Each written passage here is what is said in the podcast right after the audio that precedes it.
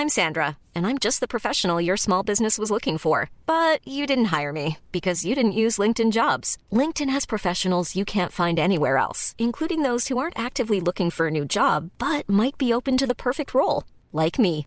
In a given month, over 70% of LinkedIn users don't visit other leading job sites. So if you're not looking on LinkedIn, you'll miss out on great candidates like Sandra. Start hiring professionals like a professional. Post your free job on linkedin.com/people today. A la una, con Salvador García Soto. Un encuentro del diario que piensa joven con el análisis y la crítica. A la una, con Salvador García Soto.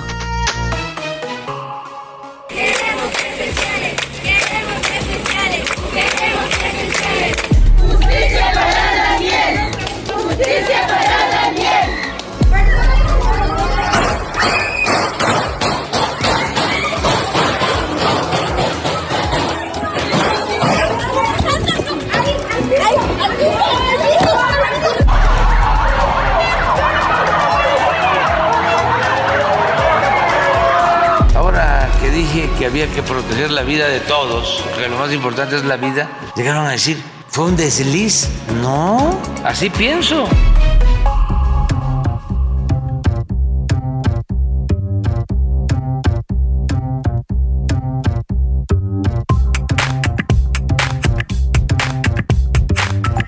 Ya es la una de la tarde en punto en el centro de la República y los saludamos con mucho gusto a esta hora del mediodía. Estamos comenzando a la una este espacio informativo que hacemos para usted todos los días a esta hora del día. Aquí estamos, aquí estamos para servirle, para informarle y para acompañarle en esta parte de su día, en este lunes 16 de mayo de 2022. Hemos atravesado ya la primer quincena del mes de mayo, vamos hacia la segunda quincena de este quinto mes del año y vamos también ya a terminar el primer semestre de este 2022. Tenemos muchos temas importantes, muchas noticias eh, de última hora para estarle actualizando la información, el panorama informativo, por supuesto también para explicarle la noticia. Ya sabe que en este programa no nos limitamos a decirle pasó esto, sino tratamos de explicarle por qué pasa, el contexto y por supuesto también hacer el análisis y la crítica. En este lunes soleado en la Ciudad de México, 25 grados centígrados la temperatura, sigue haciendo calorcito acá por la capital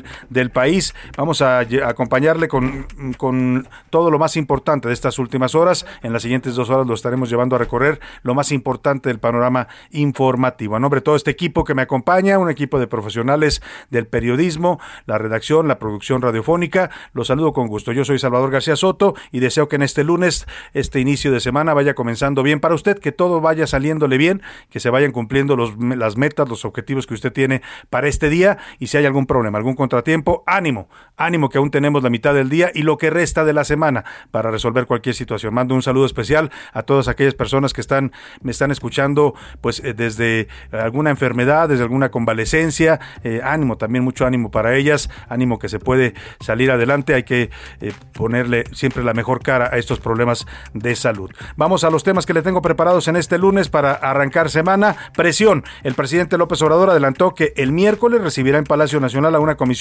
estadounidense que organiza la Cumbre de las Américas. Van a venir seguramente pues a preguntarle al presidente de qué se trata todo este asunto de amenazar con una especie de boicot a la cumbre, de que no va él, sino van todos los presidentes de Latinoamérica, es decir, el de Cuba, Miguel Díaz Canel, el de Ven- Venezuela, Nicolás Maduro, y el de Nicaragua, Daniel Ortega. Esta posición del presidente López Obrador, que ya comenzaron a imitar otros países, ya son cuatro o cinco países de Latinoamérica, Honduras, Bolivia, Argentina, que se suman a esto, y bueno, seguramente este grupo, eh, esta comisión de- organizadora de esta cumbre de los Estados Unidos viene a dialogar sobre estos temas. También va la suya. Morena propone que la reforma electoral la discutan después de las elecciones del 5 de junio. Este domingo, el coordinador de los diputados de Morena, Ignacio Mier, negó que el proyecto busque desaparecer al INE. También surgen ya contrapropuestas tanto del PAN como del PRI para esta reforma política. Y ayuda, la Secretaría de Economía dio a conocer la lista de productos de la canasta básica e insumos los que se exenta del pago del arancel de importación por un año. Esto como una forma de tratar de frenar el, el alza de precios que estamos padeciendo los mexicanos. La medida busca frenar lo que le decía esta presión inflacionaria, sobre todo en los productos básicos para la alimentación de los mexicanos. En los deportes, Oscar Mota nos va a contar, ya quedaron definidas las semifinales del fútbol mexicano, ya solo sobreviven cuatro, Chivas y Cruz Azul, eliminados ambos de la búsqueda del título de clausura 22, sobreviven América, Pachuca, Tigres y Atlas, campeón vigente. Vamos a ponerles una pregunta también ahorita más adelante sobre ese tema del panbol, a ver a quién están viendo ya como favorito, hay quienes empiezan a perfilar una final Tigres América. ¿Usted qué, qué le parece? Vamos a preguntar en un momento más. También Oscar Mota nos va a contar que hay luto en el deporte mexicano por el fallecimiento del joven judoka que sufrió un paro cardíaco en plena competencia. Nos va a contar esta historia. Y en el entretenimiento, también para abrir semana, Priscila Reyes nos va a contar qué serie de, que todo el mundo esperó durante años va a estar pronto de regreso. Además, un nuevo evento en la gira de Metallica. Esta vez no fue el nacimiento de un niño, el parto que tuvo eh, esta banda de rock en pleno concierto. Ahora nos va a contar otra anécdota de estas giras que está realizando la banda Metallica, que por cierto tiene muchos, muchos seguidores aquí en nuestro país y es visitante frecuente, viene con mucha frecuencia a dar conciertos aquí a la Ciudad de México. Vámonos, si le parece, a la pregunta de este día para que usted participe, como siempre lo hace, con nosotros y nos ayude a debatir juntos, a comentar, a opinar sobre los temas de la agenda pública de este país. Esta es la opinión de hoy. Le tengo tres temas para eh, arrancar semana sobre la mesa en este lunes. Este fin de semana se dieron, se ocurrieron al menos cuatro tiroteos, cuatro balaceras en los Estados Unidos que dejaron 14 personas asesinadas. Hubo ataques en iglesias, en supermercados y tiendas departamentales. Estos sujetos desequilibrados que aparecen y empiezan a disparar por distintas razones, ¿eh? desde supremacistas blancos hasta terroristas de origen musulmán o gente simplemente desequilibrada homofóbica, que tiene una serie de, problemas mentales. Bueno, pues parte de la violencia que se vive en Estados Unidos y a partir de estos hechos, de estos tiroteos en los Estados Unidos, que son frecuentes también, allá padecen también la violencia de las armas, tienen legalmente muchas armas circulando entre los ciudadanos de Estados Unidos, armas incluso de alto poder que se les son permitidas según la ley. Y le quiero preguntar, ¿usted cree que la violencia de las armas, la violencia de las armas de fuego es eh, peor en México o peor en Estados Unidos? ¿Cómo la ve usted en este momento? ¿Es peor aquí en México que en Estados Unidos? ¿Matan igual aquí que allá las armas de fuego? ¿O son problemáticas distintas las de cada país con este tema de las armas? Y le pregunto también, el presidente López Obrador dijo hoy, explicó ante la polémica que sigue, la, la academia, las comunidades médicas y científicas del país están oponiendo a esta medida, están cuestionando que el gobierno contrate a médicos cubanos. Cada vez queda más claro que este es un asunto, pues, eh, pues digamos, de tapadera. O sea, los médicos vienen, pero incluso dicen que no todos los que vienen son médicos, ¿eh? que algunos vienen a hacer labor de espionaje o labor de esta de, pues, de, educación en el tema de las izquierdas y de las comunidades, etcétera. Eh, el tema es que pues hay mucha eh, inconformidad por parte de las comunidades médicas del país porque se mm, dice que no se justifica pues que estemos pagando millones de dólares, eso, eso vale, millones de dólares es lo que paga el gobierno de México por traer estos médicos cubanos que supuestamente vienen porque no hay médicos suficientes. Aquí es el argumento del presidente. Hoy le sumó un nuevo argumento. Dice que como los médicos, los jóvenes egresados de medicina, de las facultades de medicina en el país, no quieren ir a hacer su servicio a lugares lejanos, es decir, no quieren ir a la sierra, a la montaña, a los pueblos más apartados, pues dice que porque por la educación que recibieron aunque en realidad muchos de ellos explican que no quieren ir a esos lugares porque primero la paga es muy mala, segundo no hay seguridad para ellos, están en manos del narcotráfico en muchos casos y, pueden ser víctimas de la violencia. Yo le quiero preguntar, ¿usted cree que los médicos mexicanos sí se niegan a ir a lugares, a lugares lejanos? No, no se niegan, simplemente eh, hay seguridad y son muy mal pagados, por eso no quieren ir. Eh, y la tercera opción que le doy es que el presidente busca pretextos para legitimar su transferencia de dinero a la dictadura cubana. La tercera pregunta tiene que ver con las semifinales del fútbol. Ya están definidos los cuatro finalistas, Tigres, América, Pachuca y Atlas. ¿Quién piensa usted que va a llegar a la final? ¿Quién le gusta para la final de este torneo de clausura 2022? ¿Quién le gusta? Platíqueme cuáles son sus dos favoritos para la final en esta, en esta liguilla del fútbol mexicano. Los números para que nos marque 55 18 41 51 99. En ese número de WhatsApp usted nos puede contactar vía mensaje de texto o de voz. Usted ya sabe que aquí lo que importa es que su opinión siempre cuenta y siempre también sale al aire. Y ahora sí, vámonos al resumen de noticias porque esto como el lunes y como la semana ya comenzó. Daño colateral. La encuesta nacional de inclusión financiera reveló que al menos 6 de cada 10 hogares mexicanos sufrieron afectaciones económicas por el COVID-19. Incumplidos. El Instituto de Verificación Administrativa de la Ciudad de México sancionó a al menos una treintena de bares y antros en la alcaldía Cuauhtémoc por no respetar los límites de ruido o vender bebidas alcohólicas a menores. Recuperación. De enero a marzo, el saldo de la balanza turística alcanzó un récord de 5.495 millones de dólares, niveles muy parecidos a los prepandémicos. Sanos y salvos. Al menos 158 migrantes centroamericanos fueron rescatados por elementos de la Policía Estatal en Huehuetoca, Estado de México. Dictadura. El Parlamento cubano aprobó penas más duras en contra de las personas que se manifiesten en contra del régimen de aquel país, esto para evitar nuevas protestas en contra del gobierno, como las ocurridas hace 10 meses en la isla. Una de la tarde con 10 minutos y nos vamos a la información. Eh, eh, fueron exentados, escuche usted, para tratar de disminuir eh, los aumentos de precios. La verdad es que este pacto que hizo el gobierno con los empresarios, pues no ha dado todavía mucho resultado. ¿eh? Los, alimentos siguen subiendo, la gente se sigue quejando de incrementos a pesar del acuerdo que hicieron los empresarios, los dueños de las eh, tiendas, los comerciantes, los productores agrícolas con el gobierno para congelar los precios de 27 productos de la canasta básica. Bueno, pues en otra en otro intento de frenar esta inflación, esta alza de precios que estamos padeciendo, la Secretaría de Economía dio a conocer hoy una lista de productos también de la canasta básica y algunos insumos que toman, eh, bueno, que utilizan los mexicanos, sobre todo en su dieta diaria, eh, a los que se va a exentar del pago del arancel de importación por un año. Es decir, todos esos productos que vengan del extranjero, que pagan impuesto por importación, se les va a eliminar este impuesto. ¿Para qué? Para que el costo de producción, de importación sea más bajo y de esa manera también los productores y los comerciantes puedan vendernos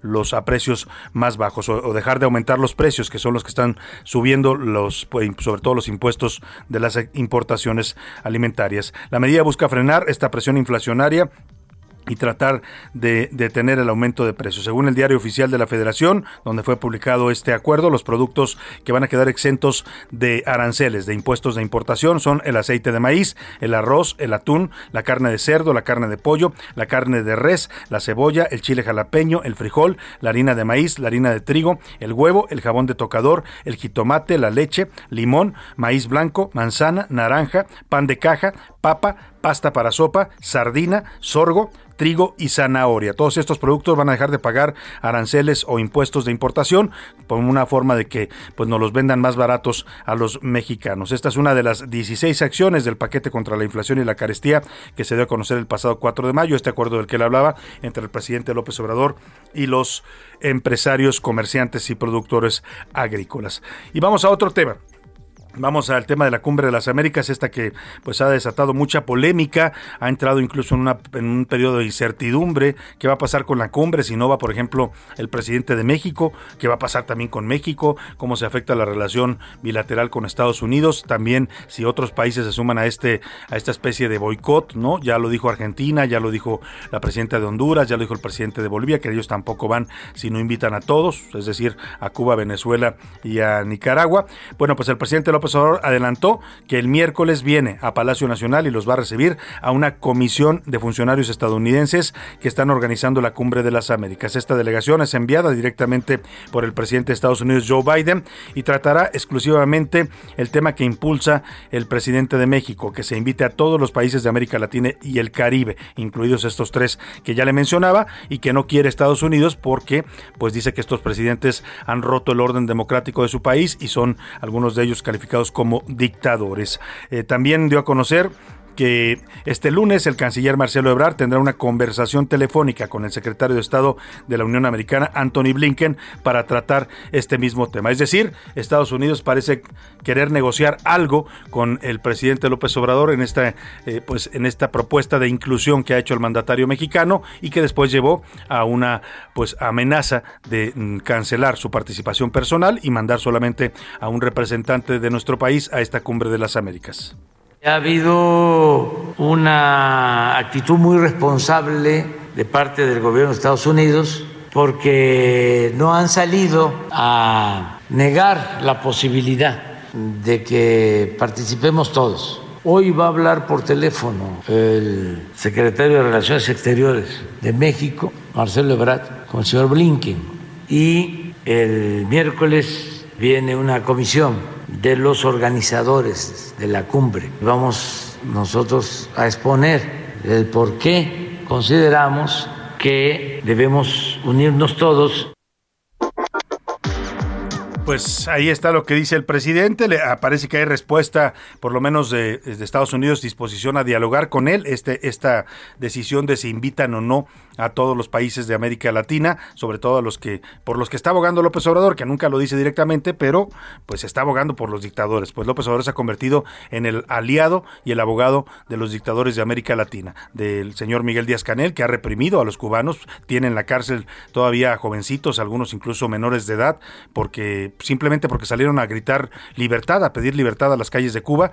El señor mm, Daniel Ortega, que ha roto completamente el orden constitucional en su país, se ha reelegido ya lleva 20, entre él y su esposa 26 años en el poder eh, él lleva ya cuatro periodos consecutivos y en la última elección prácticamente pues se quitó ya la careta, ¿no? Se, se mostró como un dictador, persiguió a los que querían ser candidatos de la oposición, muchos los expulsó del país, a otros los encarceló, en fin, a eso se está defendiendo el presidente López Obrador y Nicolás Maduro, pues ya que le digo, usted lo conoce bien, es un hombre con todo, con todo lo más cuestionable como gobernante de Venezuela, que además tiene su país sumido en la miseria, en el hambre, con un sistema prácticamente eh, pues que no, no funciona ahí en Venezuela. Bueno, pues ahí está este tema. El, van a dialogar mañana esta comisión estadounidense con el presidente López Obrador y ya le estaremos informando los resultados de este diálogo. Por lo pronto vamos a otro tema. La reforma electoral, eh, pues sigue siendo un tema complicado. El presidente mandó al Congreso su iniciativa, pues sin tener ninguna seguridad. Es más, yo le diría,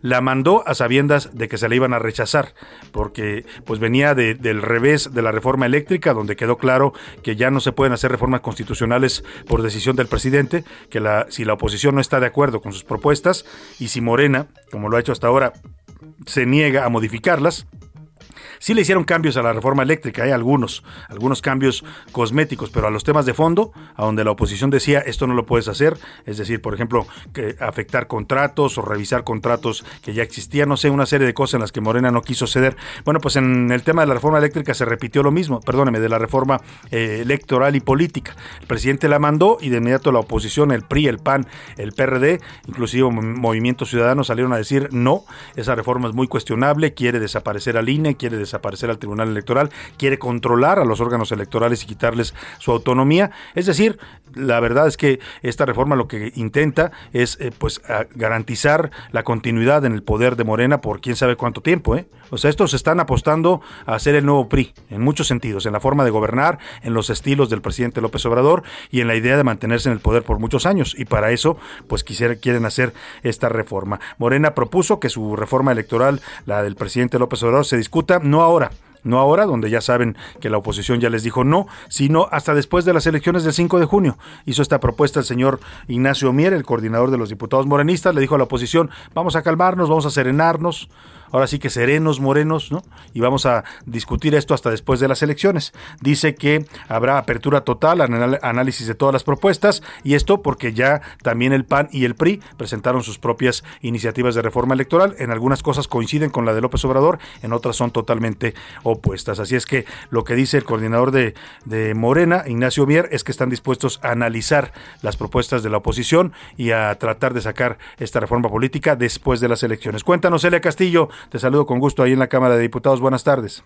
Muy buenas tardes, Salvador. Te saludo con gusto a ti al auditorio. Así es, el coordinador de la fracción parlamentaria de Morena en la Cámara de Diputados, Ignacio Mier, negó que la propuesta del presidente Andrés Manuel López Obrador de reforma electoral busque desaparecer al Instituto Nacional Electoral. Adelantó que propondrá que el debate de esta iniciativa arranque luego de las elecciones del 5 de junio próximo. El líder parlamentario aseguró que habrá apertura al análisis de todas las propuestas y adelantó que coinciden con esta propuesta presidencial en lo sustantivo que es disminuir el número de legisladores en ambas cámaras, fortalecer un organismo imparcial y verdaderamente ciudadano, no militante, reducir sustancialmente el costo de los procesos electorales y el financiamiento de los partidos políticos y garantizar la representación pura, eliminando la sobrerepresentación.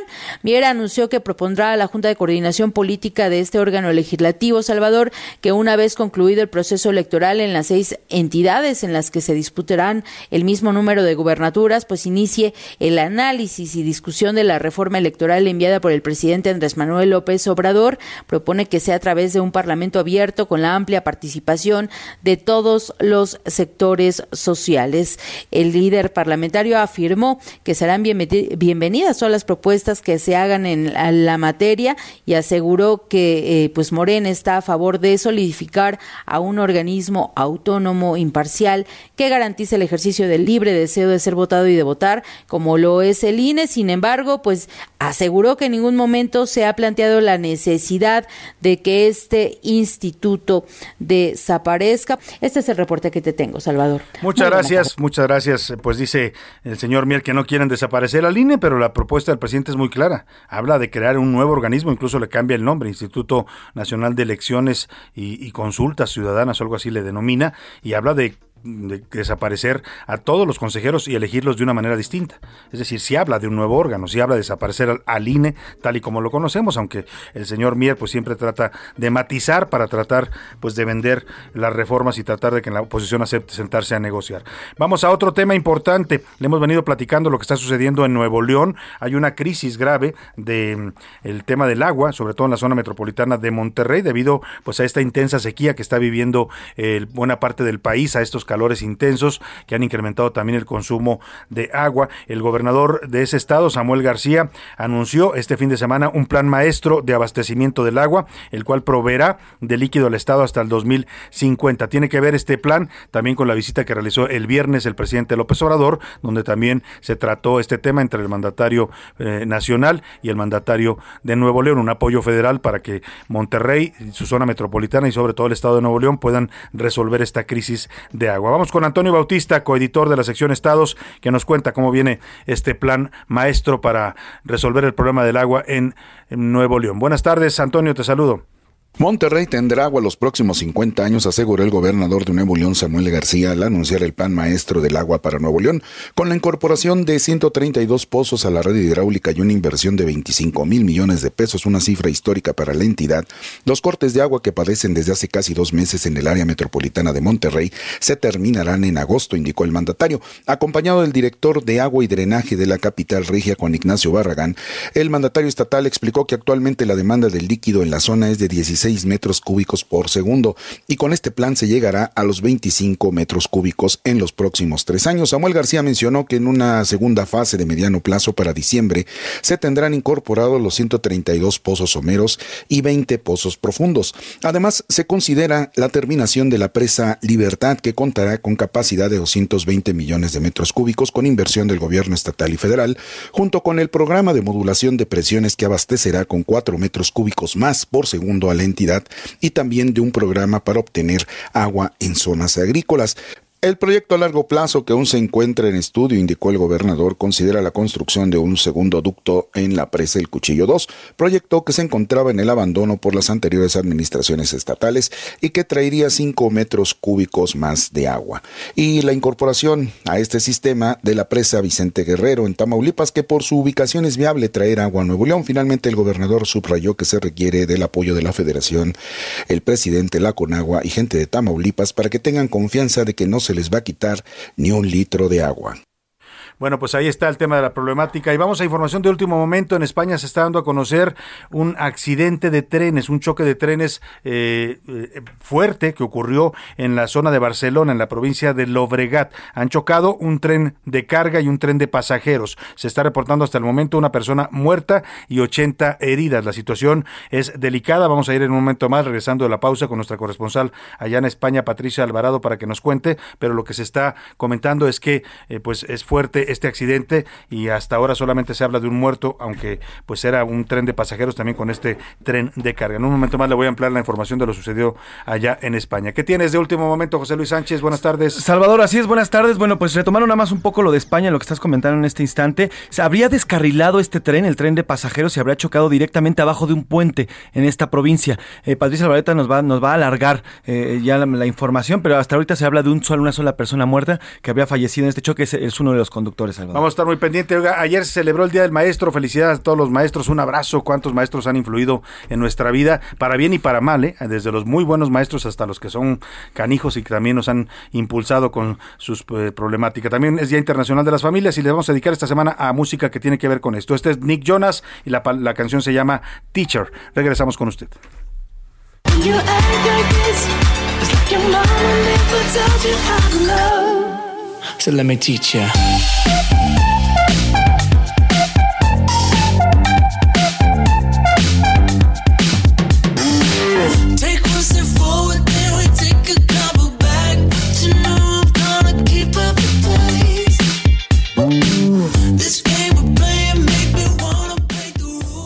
get Heraldo Radio. La HCL se comparte, se ve y ahora también se escucha. Sigue escuchando A la Una con Salvador García Soto. Ahora, la rima de Valdés. O de Valdés, la rima. Primero hay que contratar a una empresa extranjera, de pura persona güera, que sí sepa trabajar, que se ponga a analizar cuáles son los desperfectos, sin considerar afectos y sin pelos en la lengua. Pero ahora el trato mengua, que es que por ser incorrectos. Te traje pa' que aventaras el excremento pa' allá. No me salgas, que ahora ya eres fifí, cosas raras. Te contraté en unas aras, pues de curarme en salud no había mucha multitud con quien colgar milagrito. Quizás otro gobiernito me cae. ¡Qué mala actitud! Si te vienen a contar cositas malas de mí, Tú diles que fue del PRI, del PRD o del PAN. El patrón me va a matar, dice Claudia mientras tose. El tema de línea 12 está que arde, lo advertí. Y ahí va don Batres Martí, que es que para aliviar el roce.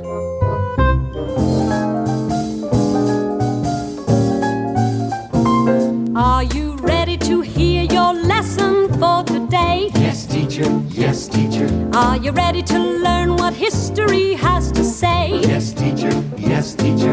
Then take your books and follow me to 1776 AD. And as the history pages turn, we will see what we can learn. Yes, teacher.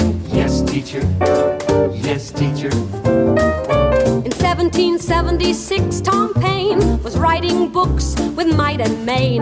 The Tories said now. Una de la tarde con 32 minutos. Estamos regresando de esta pausa escuchando la voz, la gran voz de Barbara Streisand cantando esta canción que se llama Status Quo, una canción de 1962 donde esta cantante neoyorquina habla sobre lecciones de vida. Yes, teacher, yes, teacher. Se escucha que le dicen a lo que va comentando en esta canción la señora Barbara Streisand. Estamos homenajeando en esta semana a los maestros por su día que fue ayer domingo y también al Día Internacional de la Familia.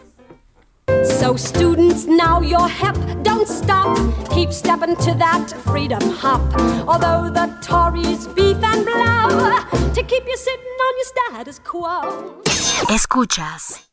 When they say, let's stand still a bit, give up some rights, no. Bueno, y vámonos, vámonos es con la voz de fondo de Barbara Streisand a, a esta información que tiene que ver precisamente con lo que ocurre en los Estados Unidos. La problemática de la violencia de las armas en Estados Unidos, pues es constante, es una un tema recurrente, es un tema también de debate en la opinión pública de Estados Unidos, en los círculos políticos, pero es un tema también muy complicado porque si bien hay sectores de la política y de la población que opinan que se debe restringir el uso de armas, sobre todo las de mm, alto poder que están disponibles en una tienda. Usted puede ir a un Walmart y comprar en Estados Unidos un arma de alto calibre, de alto poder, eh, que puede disparar no sé cuántas, 100, 100 balas por minuto, por ejemplo, ¿no? Pero antes de ir a- al tema de Estados Unidos, que le voy a contar de lo ocurrido este fin de semana, vamos a retomar lo que le anunciaba antes de irme a la pausa, este accidente de trenes que ha ocurrido en la zona, en la región de Barcelona, en la provincia de Lobregat, el choque de un tren de carga y un tren de pasajeros que está causando en este momento pues una movilización de los cuerpos de emergencia allá en España. Vamos contigo, Patricia Alvarado, en Madrid. Te saludo con mucho gusto, Patricia. Muy buenas eh, tardes para ti. Buenas tardes también acá en México. Buenas noches para ti, más bien. Efectivamente, aquí son las 8 de la noche y 33 minutos, aunque todavía tenemos luz porque estamos ya camino de la noche más corta. Te cuento, hay un muerto y 85 heridos leves, aunque por lo visto de estos 85 hay dos que presentan diferentes fracturas, no de gravedad, pero bueno, están hospitalizados. La mayoría han sido por, por diferentes lesiones. El muerto es el conductor del tren de pasajeros que estaba en la estación de tren de ferrocarriles eh, cuando entró otro tren de carga que llevaba potasio y por alguna circunstancia se descarriló y ese tren se estampó contra el vagón donde estaba el conductor del tren de pasajeros que pues estaba listo listo para salir llevaba alrededor de un centenar de pasajeros el lugar es la estación de Sandboy que como dices está en eh, Llobregat, que es una- un suburbio en los alrededores de Barcelona. Esta estación está aproximadamente a 16 kilómetros de Barcelona capital. El tren de mercancía impactó, como te digo, con la cabina del de pasajeros. En este momento hay una gran movilización, hay ambulancias, policía, bomberos, protección civil, están terminando de evacuar a los pasajeros que están heridos y los que no, ya los sacaron de ahí. Ah, eh, También atendiendo pues a todas las personas que estaban ahí alrededor, que están bastante asustadas. Y bueno, eh, se está esperando la llegada de las autoridades, todavía no hay ninguna declaración oficial y por ahora lo único que se sabe es que la compañía de ferrocarriles del gobierno de la Generalitat, es decir, el gobierno regional de Cataluña, va a iniciar una investigación para averiguar a qué se debió pues este choque de trenes. Salvador. Claro. Bueno, pues vamos a estar muy pendientes de los detalles de esta de este accidente que ya nos cuentas. Afortunadamente no hay más que una víctima fatal, y varios heridos. Estaremos al pendiente, Patricia. ¿Cómo anda el calor por allá en Madrid? Que también sabe hacer mucho calor por aquellas tierras. Pues mira, apenas empezamos hace tres días con el buen tiempo, ya tenemos temperaturas de 25, 26 grados, hoy es fiesta porque ayer fue San Isidro, que es el patrón de Madrid, Sí. y lo han dado como festivo hoy, lunes, dado que cayó en domingo. Y Salvador, muy preocupados, eh, sobre todo porque ahora que estaba yo buscándote más información, pues mira, todos los diarios digitales, y perdona que agregue esta información, Adelante, adelante. pero es muy pero es que es muy importante. Hay una gran preocupación por la petición de en, en Rusia ¿eh? En la Unión Europea no pero los rusos están muy preocupados por la petición formal que ya han hecho tanto el gobierno de Finlandia como Suecia para poder ingresar en la OTAN la Alianza Atlántica Militar porque ah, pues temen eh, que la cercanía con Rusia en algún momento dado pueda perjudicarlos al extenderse esta guerra. Claro. El gran problema es que Rusia, si entran en la OTAN, los está viendo como una amenaza muy cercana y ya no se trataría de países eh, que pues son afines a él, ¿no? Sí. Como Biel- Bielorrusia o Moldavia, ya son países que están dentro de la, de la Unión Europea, dentro de la OTAN, como también sucede con Polonia. Entonces estamos hablando de esta parte del norte que es Polonia, Finlandia, Suecia, muy cercanos a Rusia y bueno, Rusia está amenazando con tomar unas nuevas medidas militares que desconocemos y el, el gran gran problema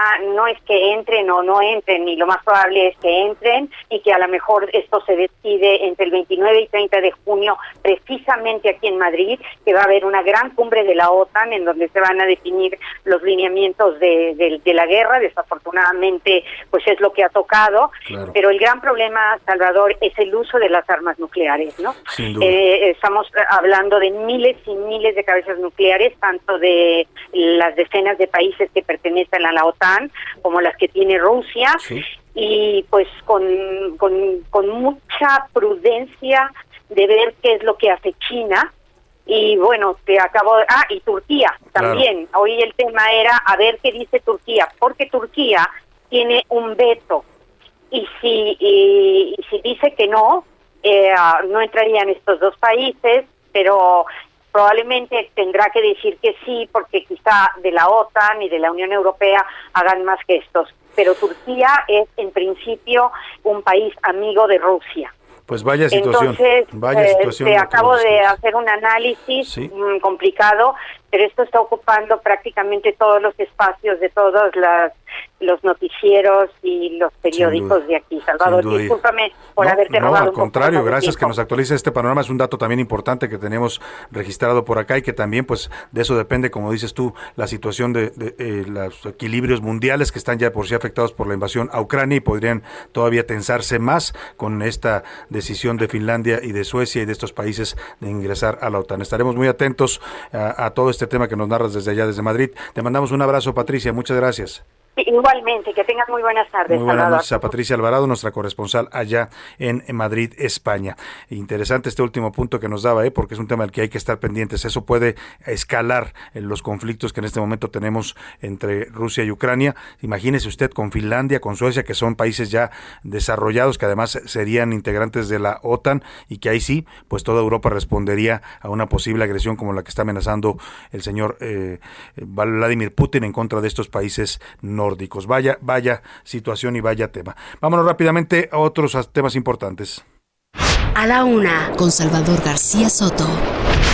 Y retomamos este asunto que ya le comentaba, los tiroteos ocurridos en Estados Unidos el fin de semana, toda la polémica sobre el uso de las al- o la, libre circulación de las armas en los Estados Unidos, sobre todo las armas de alto poder. Le decía que es un tema complicado porque así como hay sectores que, que pues se pronuncian y presionan para que se limite la venta de armas, sobre todo en estos temas de armas de, de alto calibre, o de alto poder que pueden hacer mucho daño, que pueden costar muchas vidas, pues hay otros que defienden el derecho constitucional, la llamada segunda enmienda de, la Constitución de Estados Unidos que les da derecho a la libre portación de armas para su defensa. En estos casos, el caso más trágico ocurrió en un supermercado de Búfalo este fin de semana. El agresor era un joven blanco de 18 años que transmitió en vivo en redes sociales el momento en que atacaba a varias personas en este supermercado.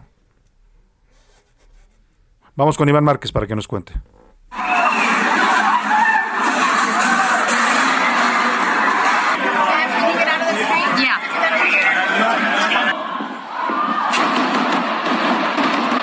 Buenas tardes, Salvador. Así es, una verdadera jornada violenta se vivió este fin de semana en los Estados Unidos. Y es que se registraron por lo menos cuatro ataques armados que dejaron 14 personas asesinadas. El primero de ellos ocurrió en el Grand Central Market de Los Ángeles, en donde un civil fue atacado a balazos. Personas que hacían compras lograron esconderse y evitar ser alcanzados por las balas. Escuchemos.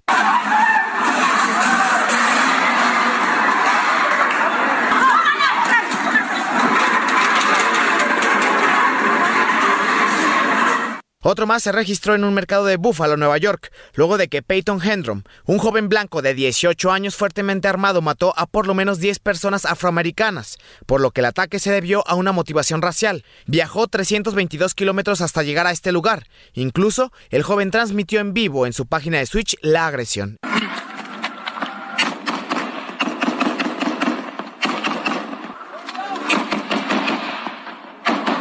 Además, en el popular mercado de pulgas en Houston, Texas, dos personas murieron y tres más resultaron heridas tras un altercado.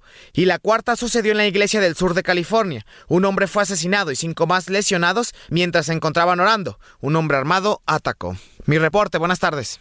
Muchas gracias, eh, muchas gracias eh, eh, Iván por este reporte. Bueno, pues eh, la verdad son imágenes muy duras las que se ven en este caso de este jovencito, 18 años, oiga, trae un arma de alto poder, se ve cuando se baja de su auto y va con, empieza a dispararle desde el estacionamiento a la gente que se va encontrando, lo va matando así, sin, sin, sin motivo, sin aviso. Haga de cuenta que él, supongo, no sé qué pase por su mente, no sé, porque uno nunca sabe lo que pasa por la mente de estas personas, pero para lo que se ve en el video, pareciera, él se está grabando y está transmitiendo en vivo la, fo- la forma en que va matando a las personas. Hay un video, no se lo voy a compartir en arroba ese García Soto porque es muy fuerte, son imágenes muy duras, se ve, mata a la gente tirada en el piso, les da, dispara en, las en la cabeza, va matando a todos los que se va encontrando, entra a los pasillos del supermercado y los va asesinando. Da la impresión de que se tratara de un videojuego, de estos que juegan muchos de los jóvenes de esta edad, así, así lo, lo, como usa él la cámara, porque lleva la cámara él montada, supongo, en algún casco, una especie de, estas cámaras GoPro, y va grabando todo lo que va ocurriendo. Haga de cuenta que está viendo usted un videojuego de estos que juegan muchos eh, jóvenes y también adultos en México y en, en Estados Unidos, por supuesto, en todo el mundo, en donde van disparando a las personas que van apareciendo en la calle. Así tal cual ejecutó este, este sujeto a todas estas personas en este tiroteo. El- al respecto, el presidente de Estados Unidos, Joe Biden, llegó- llamó a combatir el odio racial después del tiroteo de Búfalo y es que se reveló ya una vez que fue detenido este joven que él mismo declaró que estaba matando gente porque a los blancos los querían sustituir, que le preocupaba mucho la sustitución de la raza blanca en los Estados Unidos, es decir, un supremacista blanco. Debemos trabajar todos juntos para hacer frente al odio que sigue siendo una mancha en el alma de Estados Unidos. Nuestros corazones pesan una vez más, pero nuestra determinación nunca, nunca debe vacilar. Bueno, pues ahí está parte de lo que de lo que se ocurrió allá en los Estados Unidos. Vamos a pues vamos a, a otro tema. Hoy le, hemos platicado aquí del presidente López Obrador que, bueno, el, no más bien del presidente, no, apareció una, una norma oficial mexicana, la número 263, se publicó en el Diario Oficial de la Federación y se anunciaba que a partir de noviembre, de septiembre de este año, todos los vehículos en México iban a ser verificados por eh, sus condiciones físicas y de seguridad. Es decir, que iban a, revisar su auto para ver que cumpliera con las normas de seguridad, sistema de frenos, el motor, algunos otros eh, mecanismos del auto y lo que pues de inmediato surgió es que estas revisiones iban a ser a nivel nacional, todos los vehículos que tuvieran más de cuatro años tenían que cumplirlas obligatoriamente y eh, un- por lo menos los que tuvieran menos de 10 años una vez por, una vez por año o dos veces por año los que tuvieran más de 10 años dos veces por año. Y la gran pregunta que surgió es, ¿otra vez nos van a vacunar con otro nuevo impuesto? Es decir, esta verificación la van a cobrar seguramente, ¿no? Eso era lo que se preveía y se estaba hablando ya de quiénes iban a aplicar estas verificaciones. Bueno, hoy el presidente López Obrador habló del tema y dijo que, pues que no, que no va a permitir que sigan sangrando a la gente con más eh, impuestos y que va a promover la cancelación de estas revisiones de seguridad. Para hablar del tema hago contacto con Guillermo González Zárate, es presidente ejecutivo de la Asociación Mexicana de Distribuidores de, de Automotrices, la AMDA. ¿Cómo está Guillermo? Qué gusto saludarlo. Buenas tardes. Bueno, pues se nos cortó la llamada, pero ahorita recuperamos el- la llamada con el presidente Lambda. Vamos a ver lo que anunció el presidente sobre estas revisiones mecánicas y de seguridad, que dice no, no las va a permitir y va a modificar esta norma oficial que publicó la Secretaría de Economía. Hay decisiones que toman las secretarías y no se consultan. Lleva tiempo este, establecer esta nueva forma de gobierno, pero tenemos que sensibilizar a los servidores públicos. No vamos a estar bolseando a la gente. Pero esa era la mentalidad que prevalecía y no se ha ido todavía. Ahí está lo que dice el presidente, que no lo consultaron sobre esta medida y que la va a echar para atrás. Hago contacto ahora sí con Guillermo González Zárate de la eh, Asociación Mexicana de Distribuidores de Automotrices, la AMDA. ¿Cómo está Guillermo? Buenas tardes. Muy buenas tardes, qué gusto saludarte y con el placer siempre de estar en conversación y comunicación con tu auditorio. Igualmente, oiga, pues ¿cómo ve este tema? Primero nos dijeron que íbam- íbamos a tener que pagar o a pasar inspecciones eh, físicas mecánicas, ya se había publicado la norma oficial programada para septiembre y hoy el presidente dice que no, que no está de acuerdo con esta medida y que la va a revertir. La norma oficial mexicana 236, publicada por la Secretaría de Economía para verificar las condiciones eh, físico-mecánicas de los vehículos en circulación, eh, constituye un primer eh, paso para instaurar en nuestro país un eh, sistema de inspección técnica vehicular. Eh, México se encuentra muy retrasado en la materia y esto trae como consecuencia incrementos en los siniestros, incremento en la pérdida de vidas, en la salud y por supuesto también una afectación a la competitividad económica. Eh, cuando revisamos el mapa en el mundo eh, de dónde se lleva a cabo la inspección vehicular, encontramos eh, países con menos nivel de desarrollo que económico que el nuestro, como es el caso en América Latina de Costa Rica, de Panamá, de Perú, de Colombia, de Argentina, en donde existe la verificación técnica vehicular y donde ha quedado acreditada la eh, valía de esta medida eh, justo al disminuir los daños que he eh, referido. Eh, desafortunadamente, y tal cual como lo comentó el presidente de la República, él no conoce el tema, no está enterado y en función de ello me parece precipitado el anuncio de su parte de dar por cancelada la construcción de este sistema inspección vehicular. Justo la propia norma contempla un periodo de 180 días a partir de la publicación que se dio el 3 de mayo para poder entrar en vigor, es decir, no es una acción inmediata y eh, para ello se da este espacio de tiempo a fin eh, de que tanto el gobierno federal como los gobiernos eh, estatales vayan dando los pasos pertinentes para la construcción de este sistema. Es un esquema gradual, no es algo que se pueda tener de la noche a la mañana y eh, considero que los beneficios que trae aparejados, eh, sobre todo en temas eh, de, la, de cuidar la, la vida y la salud, son eh, mucho mayores que eh, los costos que como propietarios de vehículos tendríamos que sufragar. Y lo que llama la atención es que el presidente no está enterado de un tema que publica su propia Secretaría de Economía. Eso llama de entrada la atención porque es un tema importante. Y en este sentido, lo que decía usted, lo- los costos que tengamos que sufragar los dueños de los autos, se habla de una verificación que sería instrumentada pues, de manera similar a, a la verificación que nos hacen ahora, por ejemplo, para los contaminantes. Eh, es decir, que nosotros los lleváramos a un centro de verificación y ahí pagáramos.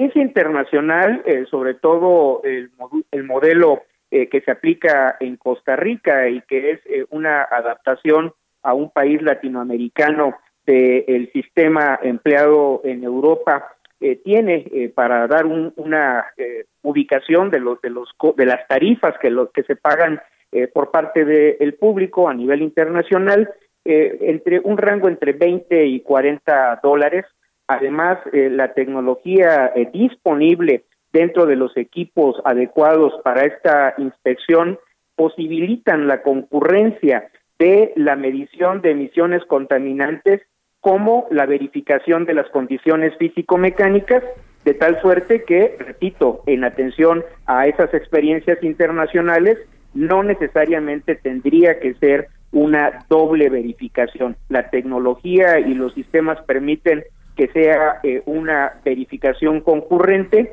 y eh, depende de la disposición de las eh, diferentes instancias de gobierno para que vayamos avanzando en eh, esta implantación de la inspección técnica vehicular. Es decir, que esta inspección técnica vehicular también la harían particulares concesionados por el gobierno, es lo que me dice usted.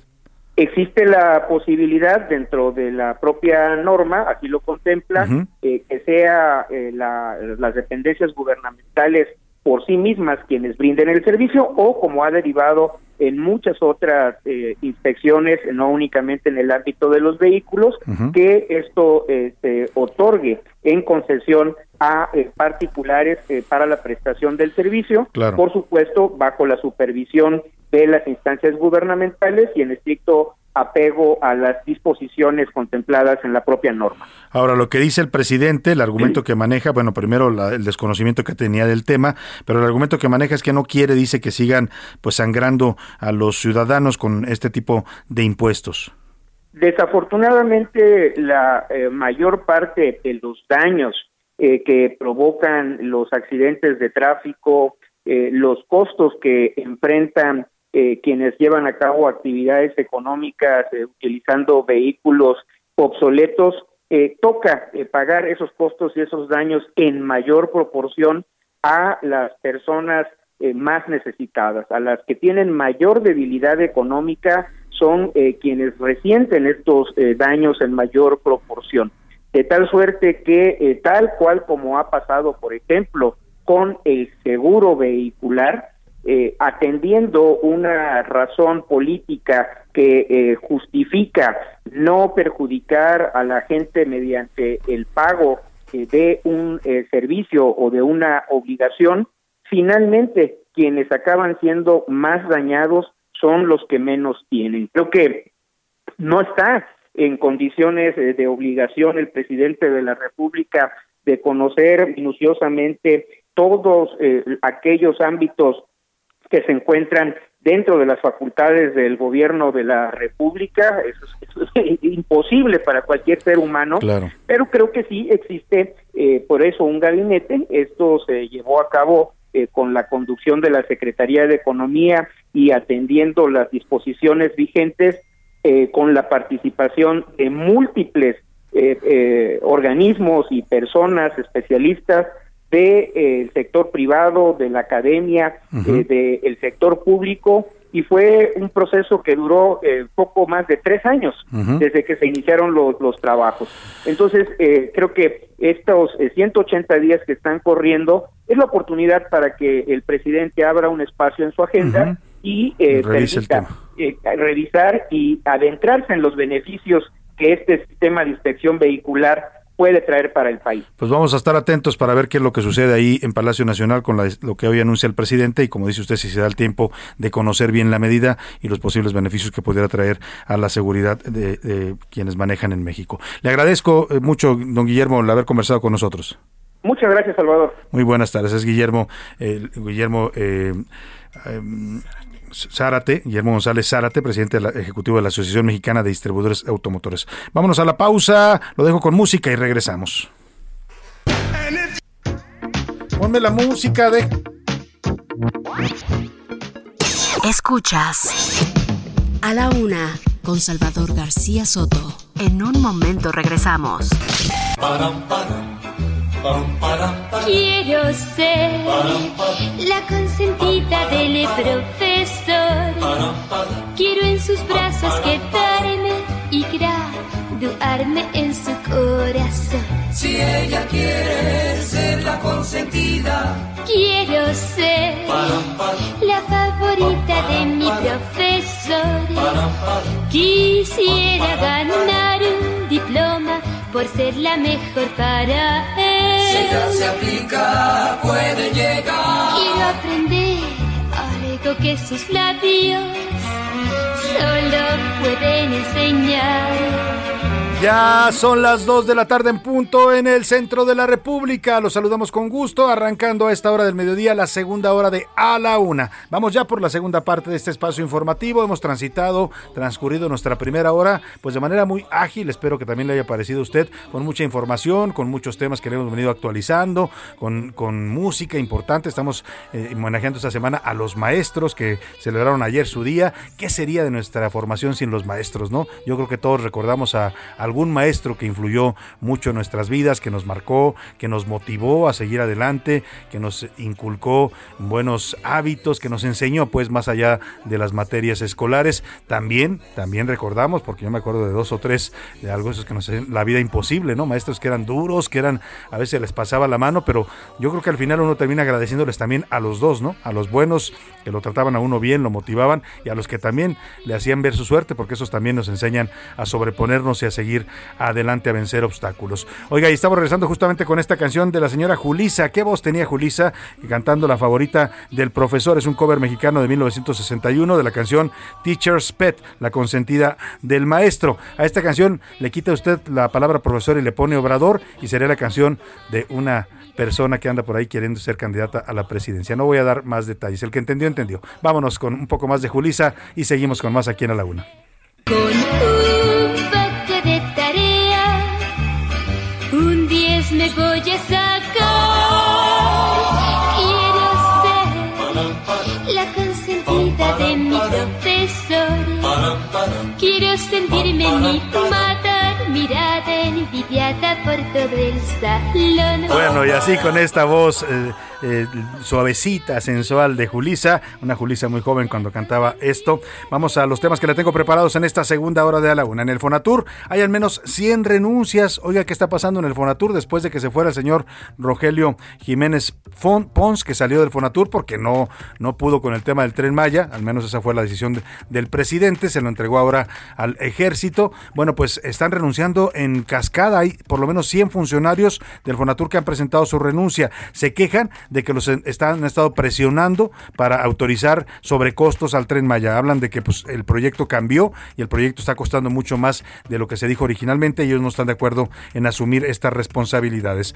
Vamos a platicar de este tema. También en Sama- Samalayuca, Chihuahua, pobladores y familiares de Cintia exigen justicia. A Cintia la violaron, torturaron y mutilaron y abandonaron. Se acusa de este terrible feminicidio a cuatro trabajadores de la Comisión Federal de Electricidad. La gente afirma que fueron estos trabajadores de la CFE los que llevaron a esta jovencita y la violentaron sexualmente para después asesinarla. Le voy a contar también de casos posibles de hepatitis aguda infantil en Nuevo León, esto que ya le hemos venido comentando. Vamos a buscar también expertos para que nos hablen de qué tan grave es esta situación y cómo, cómo prevenir, sobre todo si usted tiene niños entre los 0 y los 6 años de edad, que son la población más vulnerable, aunque también está afectando, hay casos de algunos adolescentes ya en México. Además, también le decía, también ya se reporta un caso sospechoso en Tamaulipas, en San Luis Potosí y en Durango. Vamos a hablar con la doctora Ariana Huerta, infectóloga pediatra, pediatra para que nos explique bien en qué consiste esta hepatitis aguda infantil que está preocupando al mundo y que ya está considerada como una epidemia por la Organización Mundial de la Salud.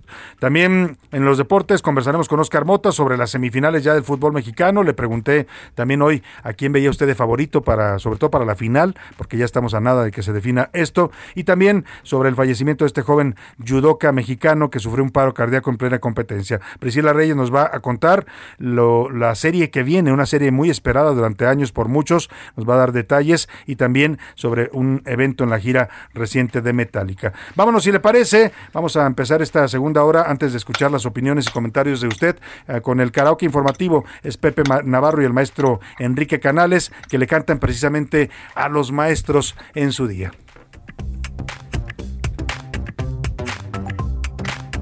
Perdóneme, discúlpeme. Vámonos a... A ver, ahora sí, vámonos. Quiero ver bien consentido a mi profesor.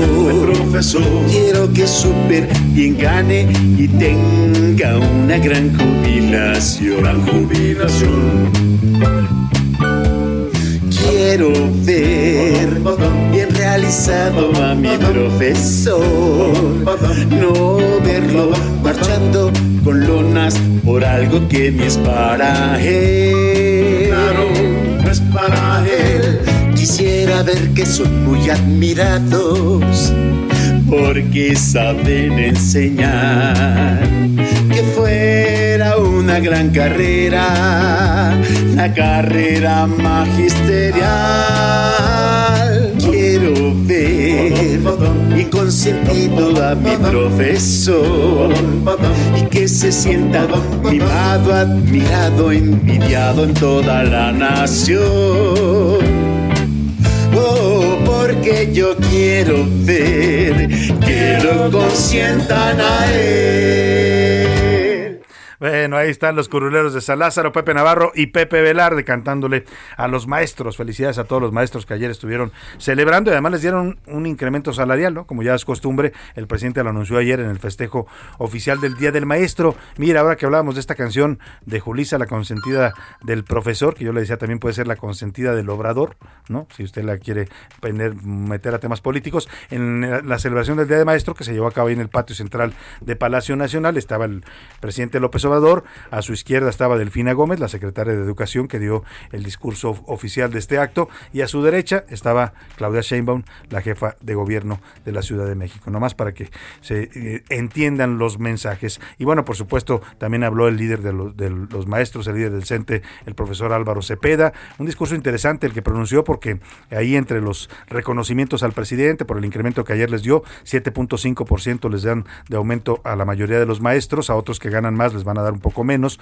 pero en general la base más amplia, que son los que ganan menos de 14 mil pesos mensuales, les van a dar un 7.5% de incremento, que es, digamos, para paliar pues la inflación. No es que vayan a ganar mucho más, pero por lo menos no les va a afectar esta inflación. Le decía que ayer el profesor Cepeda, dirigente nacional del CENTE, en su discurso, pues aprovecha entre elogios y reconocimientos al presidente por el apoyo que le da a los maestros, por haber revertido la reforma educativa de Peña Nieto, que decía el líder del CENTE, pues era dañina para los maestros. Eh, pues aprovecha para decirle que pues les arreglen ahí un tema que traen, ¿no? Los maestros están en un sistema de pensión desde una reforma que se hizo en 2007 a la ley del ISTE, en el que los metieron a cuentas individuales, estas cuentas del SAR, pues que en las que estamos muchos eh, eh, trabajadores, a ellos los metieron a ese esquema, los sacaron de- del, sistema tradicional de pensiones, El- ellos piden pues modificar esto para volver a tener derecho a sus pensiones que tenían antes y que siguen teniendo, por ejemplo, otros sindicatos como los del Seguro Social, parte lo que ayer se escuchó en este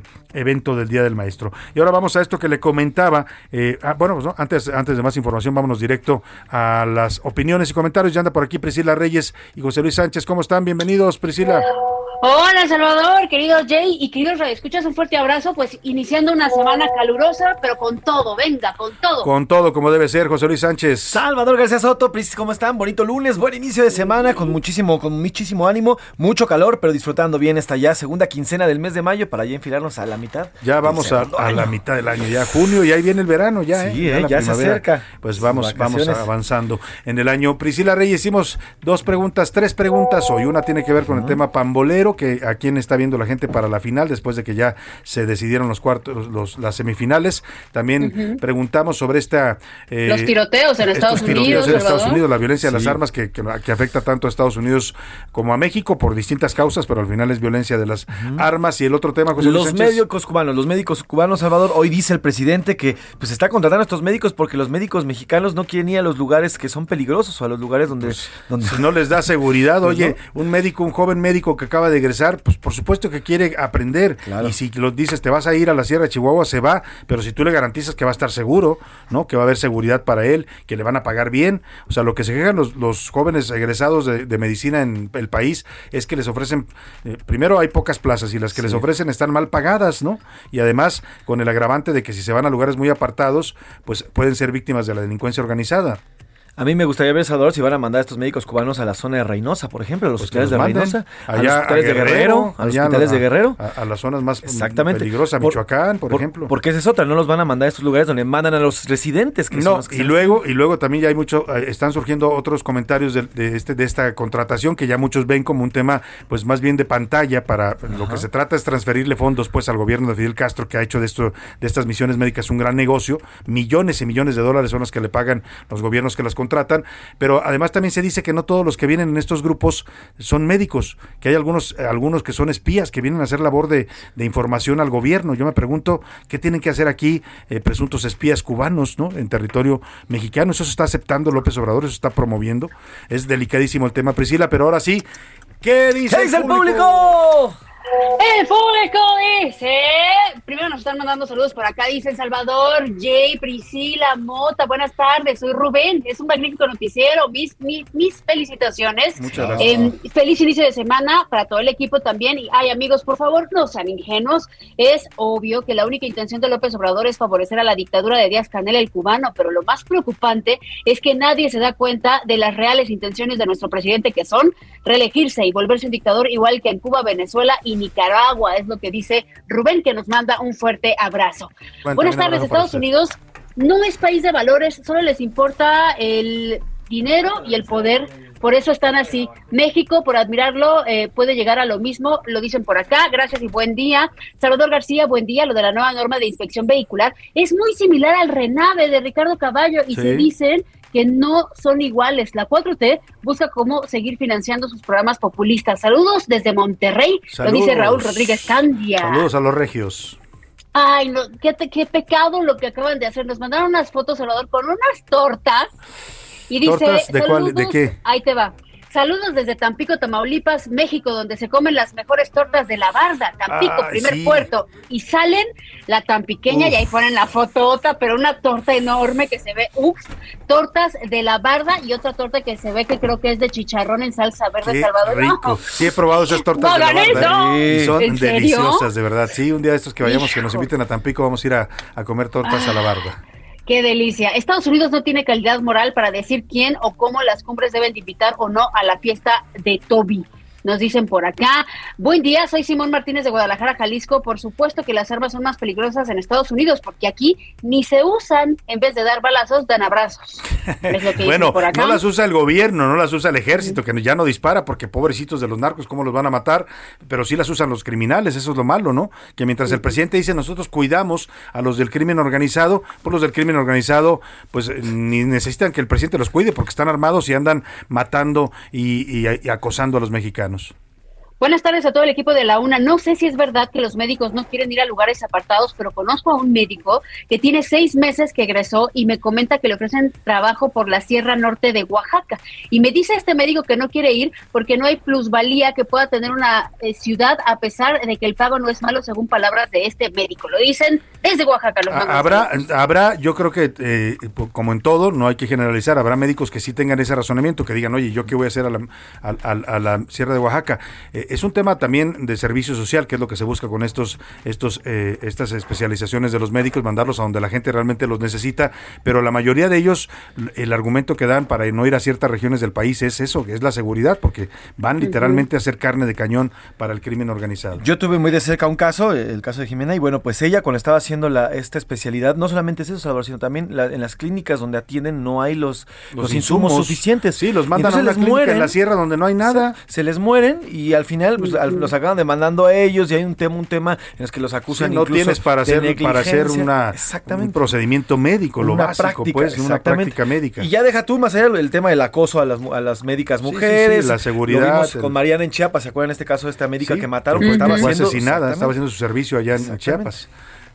Ay, por acá nos dicen hay más muertes en México por armas ilegales y sobre lo otro es solo pretexto para regalar dinero a Cuba sobre los médicos y otros países vienen a sembrar su ideología comunista es lo que operan por este lado. México ya era un país kafkiano. AMLO lo certificó, patentó y no tiene empacho en exponerlo mundialmente. Pobre México, nos dicen por acá. Pobre Ay, México. pobre México. Oiga, no es de desconocido, eso- ajá. Ahorita, ahorita a ver si nos pone José Luis un fragmento de, de la visita del presidente López Obrador a, a Cuba, la reciente visita en donde se entrevistó con el presidente Díaz Canel. Hay una editorial que hizo una periodista eh, eh, de origen español, pero que trabaja en medios eh, de Estados Unidos, eh, muy fuerte. Ahorita le- se lo voy a poner un poco más adelante. Pero perdón, Priscila, te interrumpí. Eh, no es desconocido, por acá nos dicen, en Magdalena Contreras hubo seis tiroteos simultáneos en la alcaldía. La Guardia Nacional, bien, gracias, nos lo están poniendo por acá, Sí. Salvador.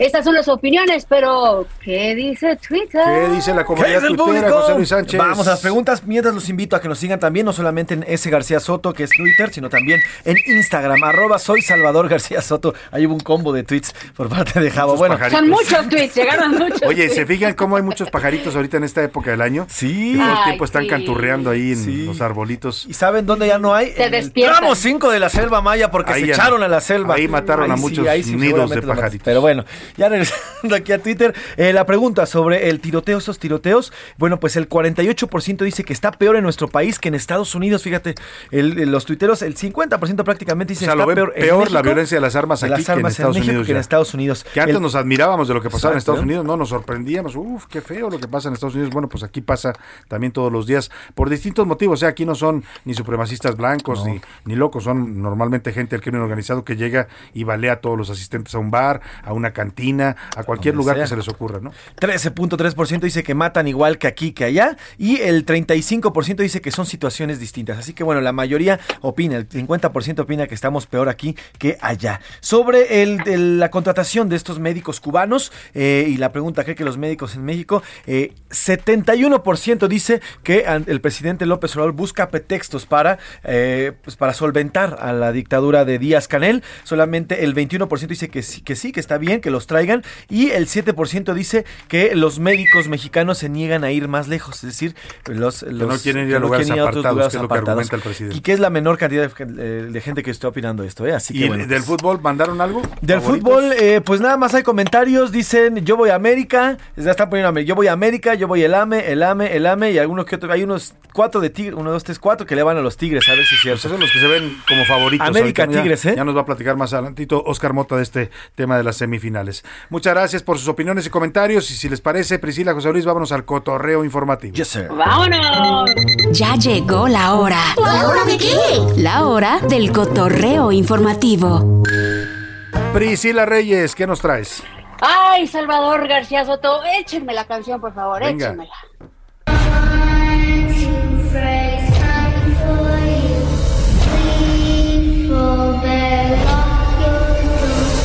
acuerdan de esta película, Qué Salvador? mello, qué mello. ¿Cuál es? La de Freddy Krueger, Ah, claro. que venía en la noche mientras estabas durmiendo. Y déjenme recordarles una escena eh, de, de esta película de Pesadilla en la calle del infierno. Johnny Depp incluso fue cuando debutó, está acostado en la cama durmiendo y se lo traga a la cama, Salvador. Literal. Y entonces lo que hoy les voy a contar es algo parecido. No ocurrió en la calle Elm, que es la, la calle de la película, sino ocurrió en Juntas de Humaya, en Culiacán, Sinaloa. Estaba un chico durmiendo en su sillón y de repente se abre un socavón y se lo traga. Salvador, ¿En- entre, con todo y entre sillón? tres, con todo y sillón, la familia se despertó, ¿qué está pasando? Lo fueron a ver.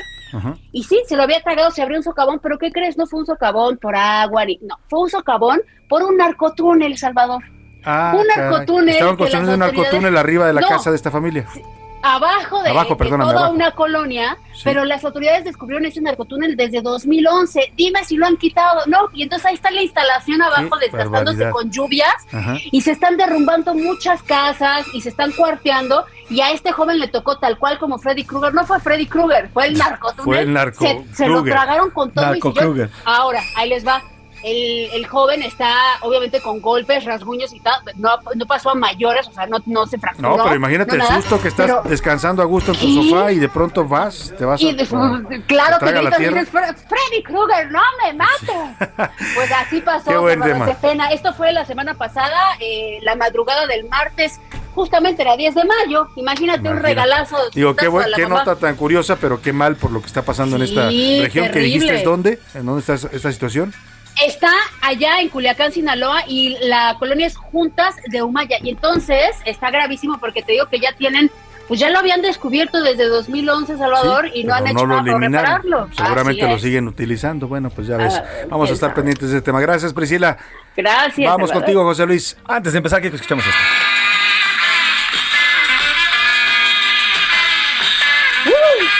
Venga, a bailar. Tequila. Oigan, les estoy poniendo esta de Champs, que es la canción de Tequila, esta canción que es famosísima en México y en el mundo. Bueno, ¿por qué? Porque miren, desde la semana pasada el Papa Francisco ha estado sufriendo algunos problemas de rodilla en los pies. Esto le ha, pues, le ha incomodado un poco y también le ha restringido la movilidad al Santo Padre.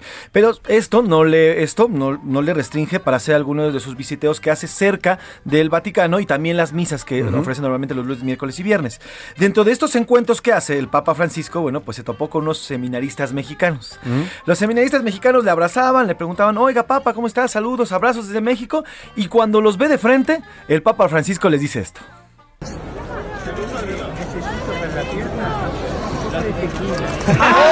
¿Ya lo que dijo? Dice, necesito para mi pierna un shot de tequila. Dice el Papa, le dice a los seminaristas. Qué bien. Le pues, dice la- Mira, el señor Papa Francisco, sí, el, un shot de tequila puede curar muchos males, ¿eh? muchas penas de todo tipo. Así es. Y bueno, pues te la quería comentar también, Salvador, porque tú sabes de tequila, eres de Jalisco. y para ver qué, tequilita tequila. le podemos recomendar al Papa Francisco para que se alivien esas... Para un buen shot. Para un buen shot, un Híjole, shot de no tequila. podemos bueno, decir no marcas. puedo decir ¿no? marcas, pero Yo bueno. le recomendaría uno de un caballito. Uno Exactamente. blanco de un caballito. Exactamente. Ese me gusta. Bueno, pues vamos a, vamos a hacerle llamar, vamos a hacerle llegar al, pa- al Papa Acá del Vaticano. Iván Márquez dice que un cantarito Un para el cantarito Papa. Ese ya no es shot, también, ese ya ¿cómo es más preparado, muy sabroso, por cierto. Si no ha probado usted los cantaritos con tequila, se pruébelo, son se muy sabrosos. Y más con este calor. Bueno, pues ahí está el Papa pidiendo un tequila para su pierna. Gracias, Priscila. Gracias, José Luis. Gracias, Vamos Salvador. a los deportes, que ya anda por aquí el señor Oscar Mota.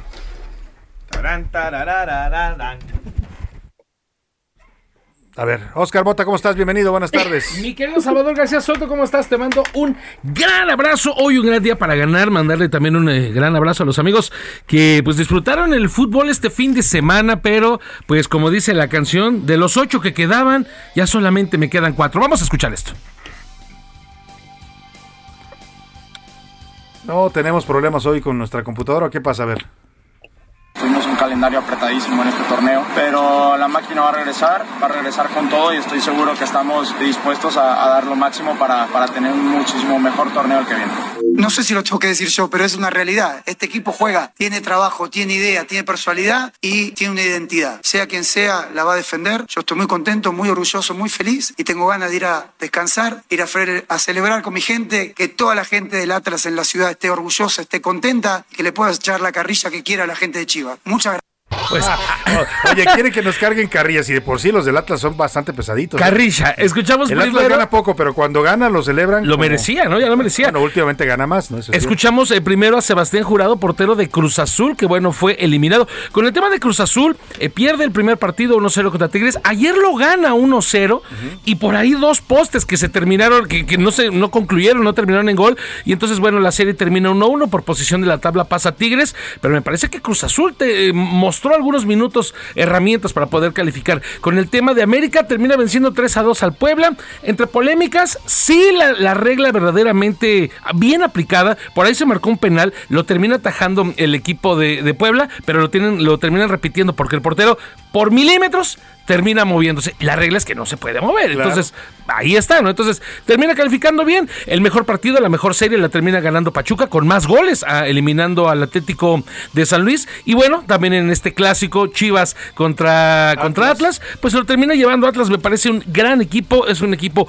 muy bien formado. Y bueno, hay que ver lo que puede hacer entonces Chivas para la próxima temporada. A ver, el Atlas empieza a soñar con el bicampeonato. ¿Lo ves Sí, posible? Sí, sí, por supuesto. Lo que decía ahorita, por ejemplo, Diego Joca, eh, ellos el año pasado, bueno, el semestre pasado que fueron campeones, fueron la mejor defensiva.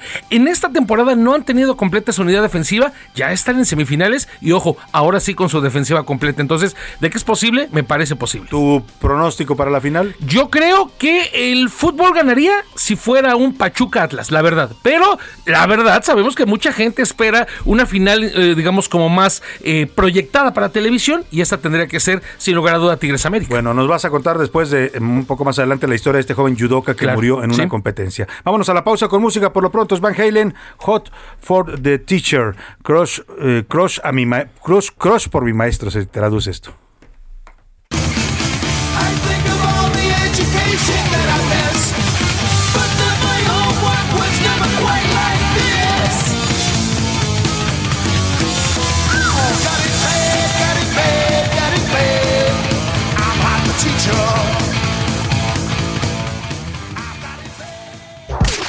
Heraldo Radio. La HCL se comparte, se ve y ahora también se escucha.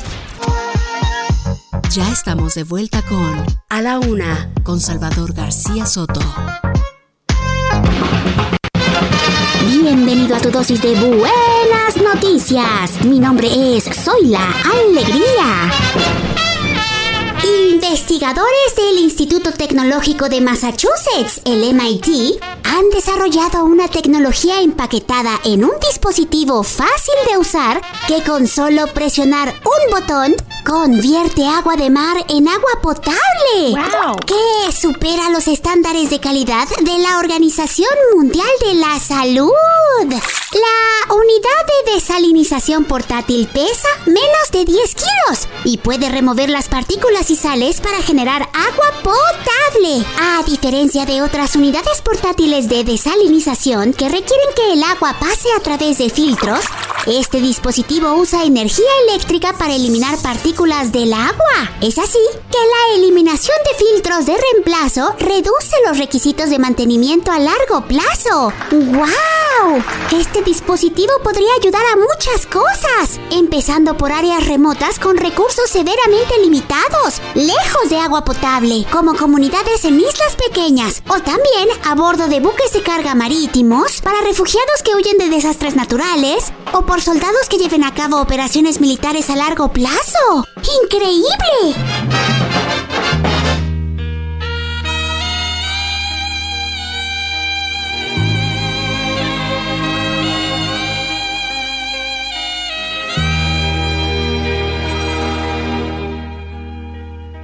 Enséñame,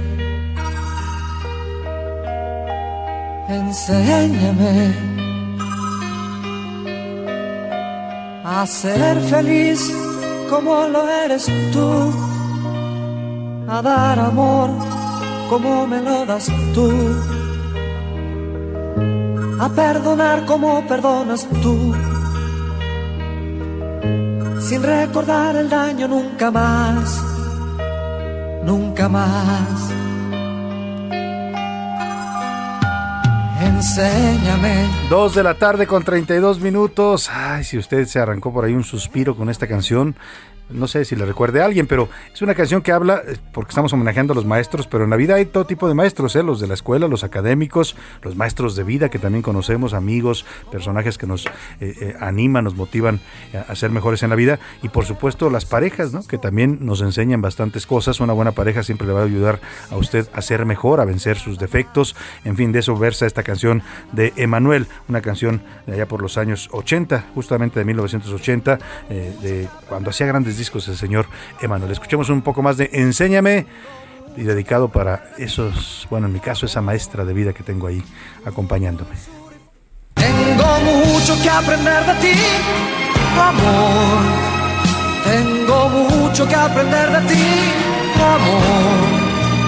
Tu dulzura y fortaleza, tu manera de entregarte tu tesón por conquistarme cada día. A la una, con Salvador García Soto. Oscar Bota, volvemos contigo. A ver, nos estabas contando, eh, ¿qué le pasó a este jovencito judoka que, que muere en plena competencia? Una de las eh, noticias que verdaderamente pues son complejas de dar, mi querido Salvador. Eh, este fin de semana se está celebrando la Universidad Nacional allá en Ciudad Juárez, Chihuahua.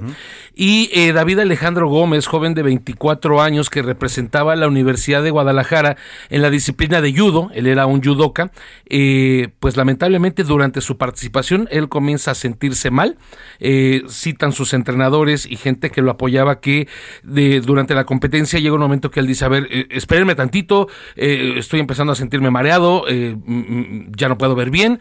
Se sienta, se va a, la- a la caseta, se baja del tatami de- de la zona de combate, se sienta, se desvanece, cae, empiezan a, a realizarle RCP, lo trasladan en una ambulancia, donde lamentablemente pues ya no pudo recuperarse, pierde la vida víctima de un infarto fulminante, una ¿Qué muerte súbita tenía? de 24 años de edad. Joven, ¿no? Y joven, Muy siendo un joven. deportista y, sorprende. y participando, ¿no? Compitiendo. Hay algunas versiones, hay algunas versiones que dan eh, gente en Twitter, algunas personas que estaban dentro de esta competencia que mencionan que la ambulancia, eh, por ley, todas este, este tipo de competencias Tienen que tener una haber ambulancia una ambulancia. Estaba la ambulancia, pero que estaba atendiendo a otro muchacho que tenía otro tipo de lesión y que entonces, pues, obviamente. Tardaron en darle los- Exacto, nadie podía adivinar esta situación. Entonces, sucede el asunto con David, eh, no estaba la, la- la- la que se requería, terminan marcando a la Cruz Roja, llega la Cruz Roja, pero bueno, son minutos valiosos, eh, insisto, le dan esta atención y bueno, lamentablemente pierde la, Pues la vida en competencia. ¿Hay video del momento, José? eh, Oscar? Hay fotos, hay fotos. A ver si nos compartes te unas para que la sí, gente para que lo conozca a este jovencito y lo vea ahí en nuestra cuenta de Twitter, arroba ese Soto. En paz descanse. Y rápidamente, en una noticia también complicada, pero bueno, afortunadamente eh, para su familia, obviamente para ella no, no, no termina, está en desarrollo. La boxeadora mexicana Alejandra Ayala, de 33 años de edad, peleó este fin de semana en Europa, en Escocia, fue noqueada, está, está en un coma inducido, se reporta estable y está, o sea, todavía sigue en coma, pero bueno, está por lo menos estable. Parte de los riesgos de estos deportes Así de contacto, ¿no? Son, fuertes. Muchas gracias, Oscar. Hoy un Bota. gran día para ganar. Vámonos a otros temas importantes. A la una, con Salvador García Soto. Y hacemos contacto vía telefónica. Le agradezco mucho que nos tome la llamada con el coordinador de la bancada de Morena en la Cámara de Diputados, Ignacio Mier, que hoy ha propuesto esta eh, nueva estrategia a la, a la oposición sobre el tema de la reforma electoral del presidente López Obrador y de otras propuestas que han surgido también de la oposición para discutirla después de las elecciones del 5 de junio. ¿Cómo está, diputado? Muy buenas tardes. Qué gusto saludarlo. Al contrario, para mí siempre es un gusto saludarlo. Igualmente. Este, Salvador, con todo el, gusto y cariño de siempre. ¿eh? Igualmente, igualmente, don Ignacio. Esta propuesta de mandar la, la discusión hasta pasando las elecciones, eh, ¿va en qué sentido? En el sentido de la prudencia y de eh, tener siempre el diálogo abierto, ahorita estamos en plena temporada de la los procesos electorales, es la recta final. Es entendible, ¿no? Que todos los partidos políticos, las alianzas quieren jugar un espacio preponderante privilegiando el proceso electoral. Son seis estados donde se van a renovar las los gobiernos estatales, entonces creo que por prudencia, y así lo he platicado con algunos coordinadores, y hay dos propuestas adicionales de reforma constitucional, además de la que envió el presidente de la República. Tenemos coincidencia en al menos seis de ellos, de los puntos que presentan con nosotros, entonces hemos acordado que la Junta de Coordinación, pasando el proceso electoral, se reúna y definamos una ruta para garantizar un amplio debate en el que participen todos aquellos que estén interesados en que se fortalezca la democracia en México, incluido el fortalecimiento del organismo electoral. Esa parte es importante porque dice usted que no necesariamente la propuesta del presidente López Obrador pide la desaparición del INE, como ha cuestionado la oposición y muchas eh, voces también. Eh, eh, ¿Por qué dice usted que no la propone? Porque hasta donde vimos el contenido decía crear un nuevo instituto que se iba a llamar Instituto de Elecciones y Es, Consultas es Populares. cambiar el, el nombre para incluirle ya de manera formal el, el concepto de las consultas, también que actualmente no está considerado este en, en la nomenclatura del instituto. Ahora sería un Instituto Nacional de Elecciones y Consulta. Entonces, básicamente es fortalecer los principios de la legalidad, la certeza, la equidad y la legalidad en el proceso electoral. Entonces viene en ese sentido, además de discutir con ellos y ponernos de acuerdo en cuál sería la manera en que se integre y el número de, de, de consejeros, Consejeros. que formen parte de él. O sea, Morena está abierto pues a negociar esta reforma Sí, del lo hicimos con- siempre como lo hicimos Ajá, con la eléctrica y es, es- es un tema que compete a los partidos políticos, viene la, en algo que hay coincidencia también y falta el mecanismo con relación a la reducción del número de legisladores tanto en la Cámara de Diputados como en la Cámara de, de Senadores, la representación pura, evitar la sobre representación, bajar el costo de, De las la elecciones, democracia de en los México, partidos, ¿no? ¿no? Porque, perdón. El costo de las elecciones y de los partidos también, el El financiamiento. costo de los partidos, el financiamiento de los partidos políticos, pues tenemos coincidencia en varios, algunos proponen Acción Nacional una segunda vuelta, elecciones primarias y una segunda vuelta, el PRI propone la creación de la figura de vicepresidentes, entonces hay temas en los que tenemos coincidencia y otros en los que debemos este de recurrir a la política. Hoy Claro. más que nunca en esta reforma que no hay este, un interés preponderante de participación de intereses extranjeros, tiene que privilegiarse la política interna. O sea, el no rotundo que dio la oposición en cuanto apareció, mandó el presidente su propuesta, ¿usted cree que lo van a poder, eh, digamos, eh, eh, eliminar con esta negociación? Sí, porque ya lo- si uno revisa ambas propuestas, hay coincidencia, repito, en al menos seis de los puntos que, que con- tiene la, la reforma del presidente que abarca 18 artículos de la Constitución y los transitorios. Pues vamos a estar muy atentos a este proceso, ya queda poco para que terminen las campañas y entonces sí, como dice usted, pasando el, el- el fervor y la pasión de las campañas, pues empezar a discutir estos temas de reforma electoral y política para el país. Así es la política, es de mucha pasión, de Sí. mucho interés, ¿no? Entonces, normal. Sin duda. Pues don Ignacio Mier, coordinador de los diputados de Morena, le agradecemos mucho, como siempre, eh, darnos su punto de vista sobre estos temas. Como siempre, estaré muy atento. Le mando un saludo y un abrazo Igualmente. con todo cariño. Muchas gracias, a el coordinador de Morena ahí en la Cámara de Diputados. Y vámonos rápidamente a más información. Ya le comentaba este, estos eh, asuntos eh, importantes y que tienen que ver con las renuncias en el tren Maya. ¿No? Eh, es interesante el tema porque son 100 renuncias, 100 funcionarios que dijeron yo me voy y lo grave es lo que acusan. Dicen que se van porque los estaban presionando para firmar documentos autorizando incrementos en el costo del tren Maya con los que ellos no estaban de acuerdo. Y es que las obras del presidente López Obrador en general pues se han disparado. Todas las obras públicas las presupuestan de una forma y con el aumento de precios y las condiciones de la economía pueden ir aumentando. Pero en el caso del tren Maya y de la refinería de Dos Bocas, el costo casi se ha duplicado y eso es parte de lo que denuncian estos funcionarios que han renunciado al Fonatur. Milka Ramírez nos explica. Al menos 100 funcionarios han renunciado a Fonatur desde la salida del extitular Rogelio Jiménez Pons el pasado 11 de enero. Entre ellos hay directores, gerentes y coordinadores. Los exfuncionarios denuncian que han sido presionados para firmar aumentos millonarios para la construcción del tren Maya en las zonas donde ya se inició con la obra. De acuerdo con el diario El Reforma, estos montos alcanzan hasta los 800 millones de pesos. De estas 100 renuncias, 85 se suscitaron desde la salida de Jiménez Pons y hasta febrero, mientras que de febrero a abril se han contabilizado otras 20 renuncias. En octubre del 2021, Fonatur había reportado al Senado que el costo inicial de la obra sería de 140 mil millones de pesos. Sin embargo, a inicios de este año, el monto aumentó a 200 mil millones de pesos.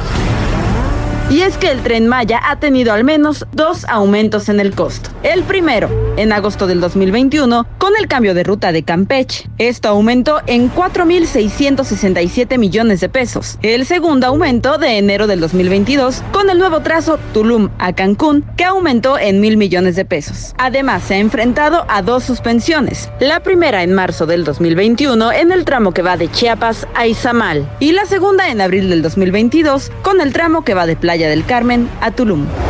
Para A la Una con Salvador García Soto, Milka Ramírez.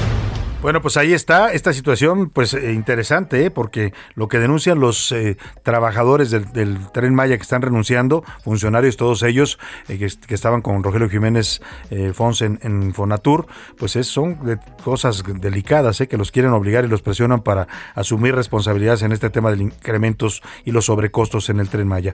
Vamos a otro asunto interesante, bueno y lamentable también, triste de verdad, porque se trata otra vez de violencia en contra de las mujeres en el municipio de Samal- Samalayuca, en el sur de Ciudad Juárez, Chihuahua. Pobladores y familiares de Cintia, de 31 años, han protestado, han salido a las calles a exigir justicia. Y es que acusan que a ella la violaron, la torturaron, la mutilaron y la abandonaron. Y, y señalan como responsables de este feminicidio a cuatro presuntos trabajadores de la Comisión Federal de Electricidad. Federico Guevara, corresponsal allá en Chihuahua, platícanos esta lamentable historia en la que está involucrada una institución como es la Comisión Federal de Electricidad, por lo menos cuatro de sus trabajadores, según la denuncia de los pobladores. Buenas tardes, Federico. Efectivamente, Salvador, un presunto caso de abuso sexual presuntamente cometido por empleados de la Comisión Federal de Electricidad, asignados a la planta termoeléctrica en Samalayuca, localizada a 60 kilómetros al sur de Ciudad Juárez, ha llamado la atención de las autoridades, las cuales atrajeron el caso y se encuentra en proceso de investigación. Pero este caso ha generado infinidad de reacciones por parte de la ciudadanía que indignados han tomado las instalaciones y bloqueado la carretera panamericana en protesta por los pocos avances en la misma. Por su parte, la fiscal Wendy Chávez confirmó que se está investigando este caso donde son señalados trabajadores de la Comisión Federal de Electricidad como los agresores. Hay una denuncia y está en proceso de investigación este caso sin que haya detenidos todavía, concluyó. Hasta aquí la información y estamos atentos al desarrollo de esta nota, Salvador. Gracias, Federico Guevara. Bueno, pues esta joven no fue asesinada, pero pues todo lo que le, le, lo- le hicieron, pues la violentaron sexualmente, la torturaron, la mutilaron físicamente y la dejaron abandonada. Afortunadamente sobrevivió, eh, se está recuperando de estas lesiones y sobre todo de la violación, que es un tema muy difícil de superar para cualquier mujer. Y bueno, lo que exige ahora ella, su familia y los habitantes de este municipio de Samalayuca, allá en el sur de Ciudad Juárez, es que haya justicia y que se castigue a estos que ellos señalan, estos agresores, como trabajadores de la Comisión Federal de Electricidad. Estaremos atentos al caso. Vámonos por lo pronto a otro tema importante. Los casos de hepatitis aguda infantil que se han reportado ya en México. La Secretaría de Salud de Nuevo León informó que los cuatro menores contagiados están estables y con supervisión médica. También reveló que uno de los pacientes ya fue dado de alta. Mientras tanto, en Tamaulipas hay un caso sospechoso de hepatitis infantil aguda. Autoridades de salud señalan que es un adolescente de 14 años de Ciudad Victoria y mantienen la vigilancia epidemiológica. En Durango esperan el resultado de otro caso sospechoso, según informó la Secretaría de Salud, la Secretaría de Salud Estatal. También la misma situación se reporta en San Luis Potosí, donde hay un posible caso ya de hepatitis infantil aguda. Le decía, hay más de 300 casos ya confirmados en el mundo y la Organización Mundial de la Salud ha alertado a los países de esto, que ya se considera una epidemia y que es una enfermedad de alto riesgo para los menores de edad. ¿De qué se trata la hepatitis aguda infantil? Iván Márquez nos explica. Por lo menos 348 casos de hepatitis aguda infantil se han detectado en una veintena de países, siendo los menores entre 2 meses hasta 16 años quienes han sido afectados, aunque la gran mayoría han sido casos leves. Se trata de una variante desconocida que surgió en el Reino Unido desde abril pasado, la cual se ha ido expandiendo de manera progresiva en países como Israel, España, Estados Unidos, entre otros más. Un nuevo estudio publicado por la revista británica The Lancet asocia este nuevo padecimiento con las secuelas del coronavirus, aunque aún es incierto. La hepatitis es una inflamación del hígado provocada por distintos factores que van desde el consumo de alimentos o infecciones por virus respiratorios. Los síntomas son fatiga, dolor abdominal, pérdida de apetito, dolor en articulaciones, diarrea, vómito y coloración amarilla en piel y ojos. En nuestro país solo hay cuatro casos en Nuevo León, otro más que es sospechoso y analizado en Tamaulipas, aunque de acuerdo al subsecretario de Salud, Hugo López Gatel, no debe causar alarma, pues no parece de rápida propagación. Entonces el fenómeno no es un fenómeno inusual. No debemos preocupar porque no hay evidencia de que se trate de una enfermedad de rápida propagación. Así, la hepatitis aguda infantil se ha propagado poco a poco en todo el mundo, mientras el origen aún es desconocido. Para la una con Salvador García Soto, Iván Márquez. Bueno, pues ahí está este panorama y sobre esto hacemos contacto y le agradezco que nos tome la llamada con la doctora Ariana Huerta. Ella es infectóloga pediatra. ¿Cómo está, doctora? Muy buenas tardes. Buenas tardes, Salvador. Muy bien, muchas gracias. Oiga, decía López Gatel que no hay que preocupar a la población. ¿Hay motivo para preocuparnos o no ante esta hepatitis infantil? ¿Cómo lo ve usted? Eh, bueno, de- definitivamente nuevamente las eh, declaraciones no son lamentables porque eh, desgraciadamente eh, no son ahorita solo cuatro casos, está empezando a haber más casos. No es para caer en pánico tampoco. Mi mensaje sería decir a los padres, bueno, estar pendientes, abrir bien los ojos y frente a los síntomas que ya se han, han hecho de conocimiento, eh, acudir a su pediatra para ser valorado. Ahora, eh, parece que es infeccioso, aunque diga que es lo contrario, Sí. y también pudiera ser post-infeccioso. Entonces, mientras no sepamos exactamente a qué nos estamos enfrentando, porque esto es algo que todo el mundo está buscando una una una respuesta. Hay muchas teorías, como ya lo mencionaron ahorita, Sí, esto de que acerca puede de que ser pudiera secuela ser- de COVID, ¿verdad?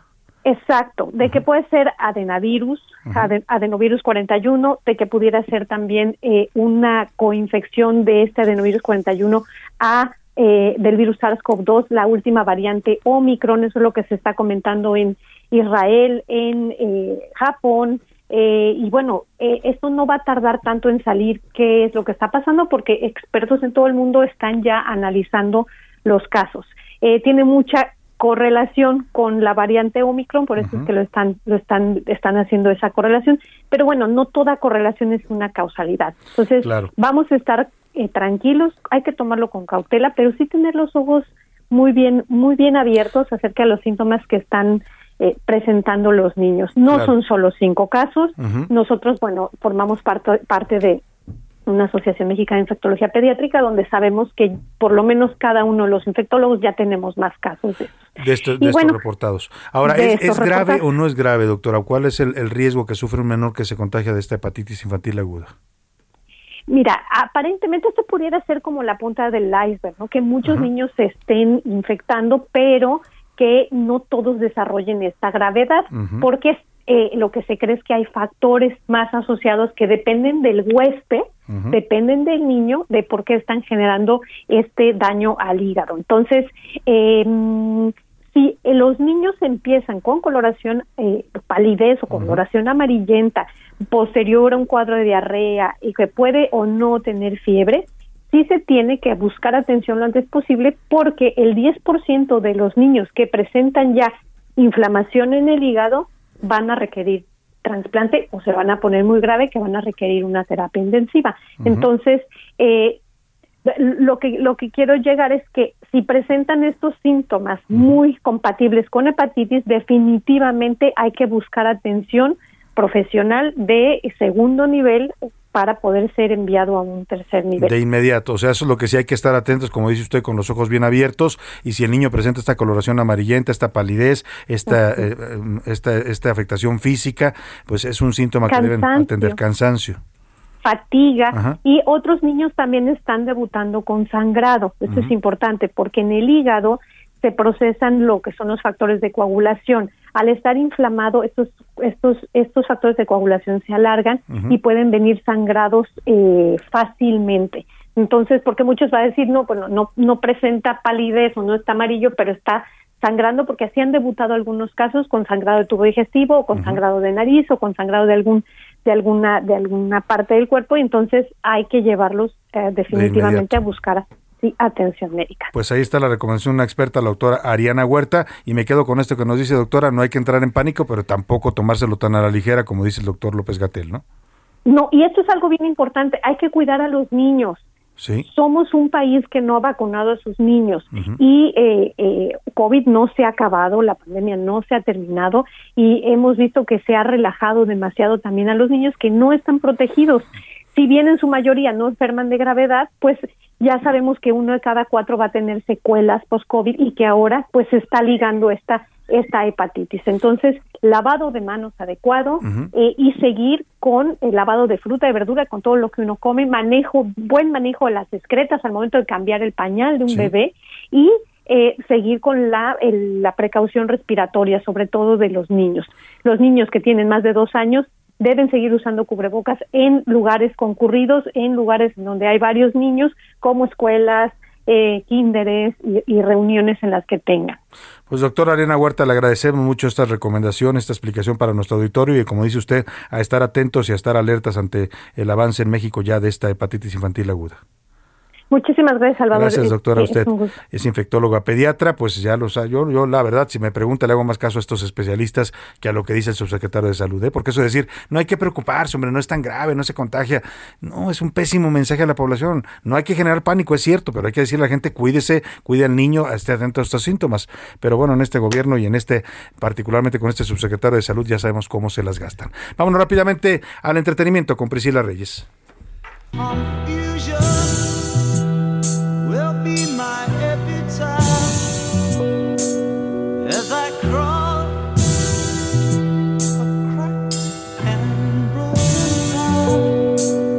Priscila Reyes, ¿cómo estás? ¿Qué estamos Sí. escuchando? Salvador, pues para quienes les gusta el rock progresivo como a mí, estamos escuchando King Crimson Epitaph porque hoy cumpleaños Robert Fripp, guitarrista, músico, compositor, productor y demás musicazo, cumple 76 años, así que felicidades para el señor Fripp. Rápido les digo, eh, la serie que les estaba diciendo desde hace rato, que ya revelaron que va a regresar, es Black Mirror, Salvador. O sea, la estamos esperando regresa. desde el 2018. Es buenísima, ¿eh? Y- tiene muchos que nos claro. quedamos con ganas de más de esta serie. Sí, y no sé si ustedes recuerdan que cuando empezó la pandemia todo, todo el mundo dijo, Black Mirror, eres tú haciendo interactiva tu serie, ¿qué está pasando? Bueno, fueron casi cuatro años, Salvador, y se les está filtrando por ahí información del sitio Variety, que están diciendo que ya van a empezar la filmación de la sexta temporada, que va a venir con mucha calidad, tipo cinematográfico, no se saben las fechas ni de estreno ni de filmación, pero ya se sabe eso. Y les voy a quedar a, a deber el audio de James Hetfield, el vocalista de Metallica, pero se puso a llorar en un concierto, está súper deprimido y toda la banda lo fue a abrazar y le aplaudieron en el escenario porque está muy, muy deprimido. Bueno, mañana nos lo pones para seguir Mañana con se este los tema. pongo. Muchas gracias. Priscila Reyes. Nos Gracias, despedimos de usted contentos y agradecidos. Quédese aquí con el Heraldo Radio, con Adriana Delgado y el Dedo en la Llaga. Ya sabe que todo este equipo le agradecemos, le deseamos que pase una excelente tarde, provecho y aquí lo esperamos mañana a la una. Por hoy termina A la Una con Salvador García Soto. Un encuentro del diario que piensa joven con el análisis y la crítica. A la Una con Salvador García Soto. De lunes a viernes de 1 a 3 de la tarde. Planning for your next trip?